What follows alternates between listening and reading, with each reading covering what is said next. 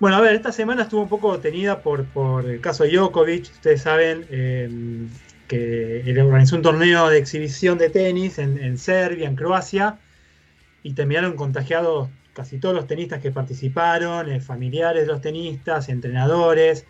Y me parece que este caso, que digamos que, ya un poco se, contó todo cómo fue, digamos que no siguieron protocolos, no se usó barbijo, hubo público en las tribunas.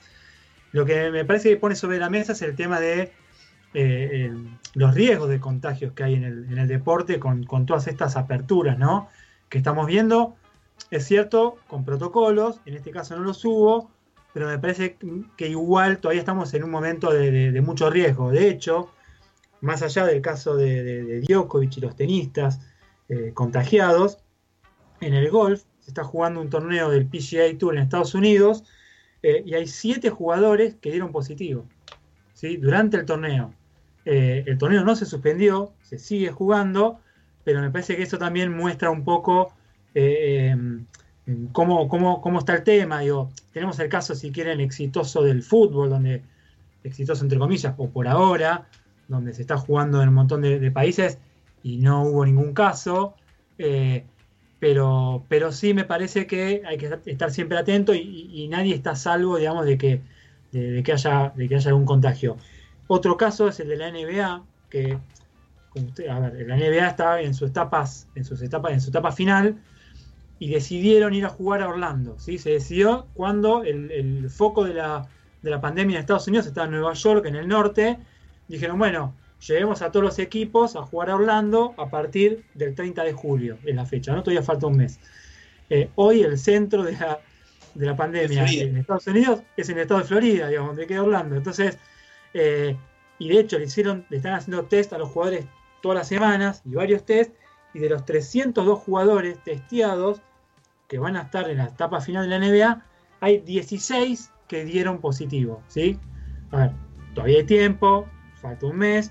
Eh, pero bueno, por ejemplo, la fecha de llegada de los equipos a Orlando es el, 7 de julio, con lo cual estamos a una semana. Eh, un poco el mismo esquema, se va a cumplir esto de ir a jugar a una ciudad o a un lugar, eh, va a pasar con la Champions League en Europa, ¿sí? se va a ir a jugar a Portugal, en la etapa final ya no hay tiempo para hacer eh, partidos de ida y vuelta, entonces se va a jugar como un mini torneo en, Portugal. Así que me parece que eh, ese es el tema de la, fue el tema de la semana y siempre hay que estar atento porque puede pasar en cualquier otra competencia que se esté disputando. Eh, que haya algún caso positivo y eso obligue a cambiar los planes y reprogramar las cosas.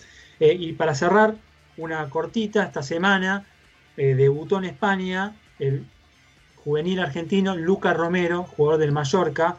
Ah, ¿sí? de 15 años. 15 años y 219 días. Es el jugador más joven en debutar en la Liga Española. Para que se den una idea, cuando debutó Messi en España, cuando además ya sabía que era un fenómeno, lo que podía llegar a ser, tenía 17 años y 4 meses. Eh, cuando debutó Pelé en el Santos, otra época, otros tiempos, pero también tenía 15 años y 10 meses, o sea, era más grande todavía que, eh, que Luca. Y Maradona, cuando debuta en Argentinos Juniors, tenía 15 años y 11 meses. Eh, así que bueno, un juvenil para seguir. Hoy jugó el Mallorca, pero no entró. ¿Sí? Este, ¿Nos esperanzamos? ¿Nos esperanzamos con una Copa del Mundo en 10 años?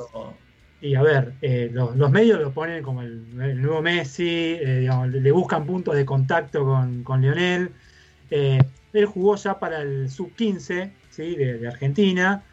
Y obviamente que ante un caso así, obviamente es para ilusionarse, o por lo menos digo, no, tener un Maradona o un Messi, pero por lo menos tener un tipo de realmente muy buen nivel, ojalá que, lo, que lo pueda sostener.